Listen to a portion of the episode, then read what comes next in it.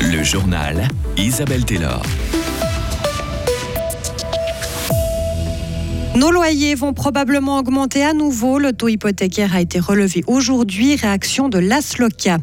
Le Conseil d'État veut soutenir la presse régionale. Il va offrir un abonnement d'un an à tous les jeunes fribourgeois. Enfin, les syndicats lancent leur campagne pour une 13e rente AVS. Cet objet sera en votation en mars prochain et la gauche devra trouver des alliés. Ce sera peut-être la base de l'UDC. Nos loyers risquent encore d'augmenter. L'Office fédéral du logement a annoncé aujourd'hui le relèvement du taux de référence hypothécaire de 25 points. Concrètement, certains loyers pourraient être 3% plus hauts d'ici quelques mois. Une catastrophe, selon Pierre Moreau, président de l'Association de défense des locataires Fribourg. Jusqu'à maintenant, le, Conseil fédéral euh, a juste euh, émis quelques, quelques vœux pieux, mais il, il, faut plus que des paroles, il faut des actes. De mon point de vue, on voit la paupérisation de la population suisse, il faut prendre des actes. Moi, j'aimerais qu'il y ait un moratoire et que l'on prononce aujourd'hui soit un taux bloqué, soit une interdiction d'augmentation des loyers, à défaut de quoi beaucoup, beaucoup de locataires se trouveront en situation de précarité extrême. Pierre Mauron est en colère contre le Conseil fédéral, même si ce dernier a annoncé un plan de mesures pour l'été prochain. Le Conseil fédéral agit toujours avec un temps de, retard. Peut-être qu'en juin, le taux hypothécaire aura déjà augmenté à une, deux ou, ou, trois reprises. Il faut des actes aujourd'hui, car à chaque hausse, toutes les régies réagissent très vite et beaucoup de locataires qui n'avaient pas fini de contester la première hausse d'il y a un mois reçoivent déjà la deuxième hausse et doivent à nouveau la contester.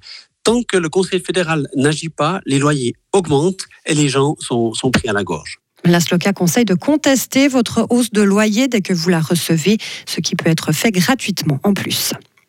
Le Conseil d'État fribourgeois adopte un projet d'aide à la presse écrite régionale. Il offre un abonnement gratuit d'un an à tous les jeunes de 18 ans de notre canton. 3700 personnes pourront en bénéficier chaque année. Cette mesure est prévue pour une période de 5 ans. Elle fait suite à une motion acceptée par le Grand Conseil. Les offices régionaux de placement vont se réorganiser dans les années à venir avec de plus en plus de prestations en ligne et moins en présentiel. Le service public de l'emploi l'annonce aujourd'hui dans un communiqué. Le nombre d'antennes sera réduit à 3 dans le canton contre 7 actuellement. Un déménagement est prévu pour 2025, mais on ne sait pas encore où. Le SPE justifie ce changement par la numérisation croissante de ses services. À Fribourg, l'escalier du pont de Zeringen est à nouveau accessible. Les travaux ont duré plus d'un an. La ville précise aujourd'hui que le chantier sur une pente à plus de 40 degrés a représenté un véritable défi. Un nouvel éclairage et des arbres ont été installés. L'escalier a aussi été adapté aux normes de sécurité actuelles. Groupé a formé plus de 90 ouvriers, ouvriers au montage d'installations solaires. Le programme Solar Access, lancé l'année dernière, veut compenser le manque de main-d'œuvre dans ce secteur en forte progression. La formation dure deux semaines entières et a lieu à Boudry, dans le canton de Neuchâtel. Cinq volets ont déjà commencé le programme. Trois nouvelles sont déjà prévues pour l'année prochaine. L'Union syndicale suisse lance sa campagne pour une 13e rente AVS. Nous devrons voter sur ce sujet au début mars. Les syndicats veulent démontrer que l'augmentation de 8% des rentes AVS est nécessaire pour ne pas appauvrir les seniors et que cette opération est complètement finançable. La droite et le Conseil fédéral sont contre cette initiative. Alors pour faire passer le texte, les syndicats comptent surtout sur la gauche mais aussi sur l'UDC. Pierre-Yves Maillard, président de l'Union syndicale suisse.